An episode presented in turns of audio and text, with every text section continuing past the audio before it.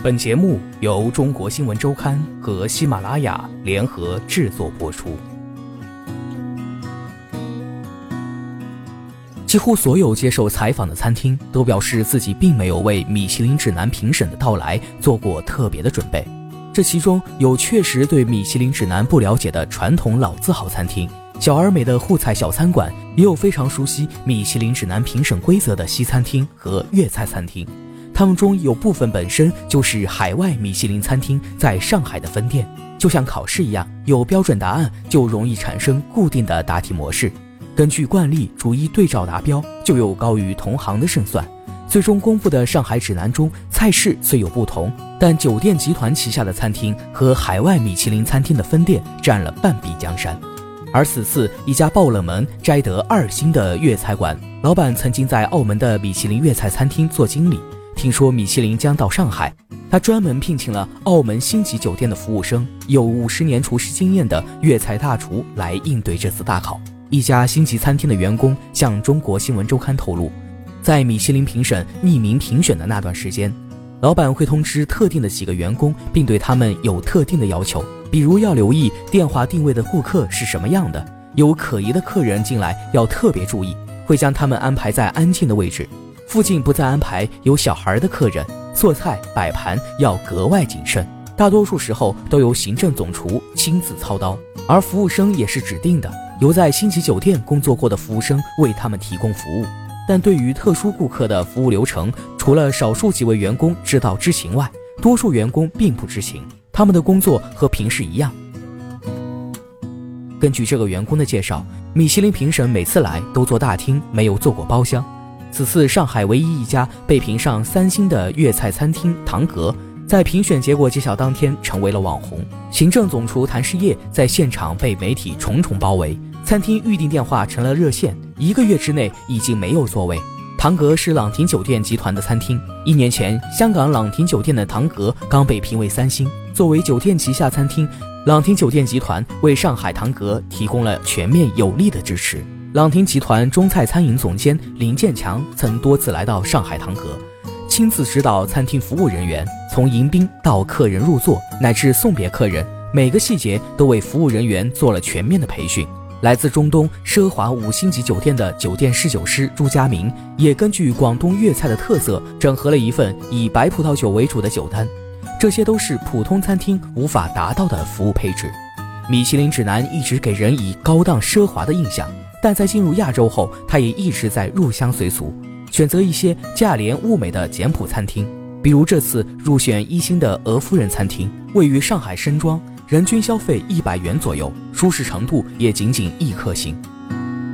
米其林有两个互相独立的评价项目：食物和舒适程度。舒适度用一至五副刀叉的数量来分级，而被熟知的三星、二星、一星则只代表了食物的出色程度。九月二十二号晚，在上海泰安路一百一十三号一扇红棕色的木门前，一群身着制服的执法人员和居住在附近的老头老太太正在奋力拍门。木门后面是装修精致的高档西餐厅，餐厅老板德籍主厨斯蒂勒一脸沮丧，完全没有获得米其林一星的喜悦。就在前一天，斯蒂勒带着他的团队出席了米其林指南上海地区的颁奖典礼。刚刚发布的《二零一七上海米其林指南》中，他于今年新开的餐厅泰安门获得一星，成为入选的六家星级西餐厅之一。他和妻子共同经营的东餐厅也入选了此次的必比登推荐。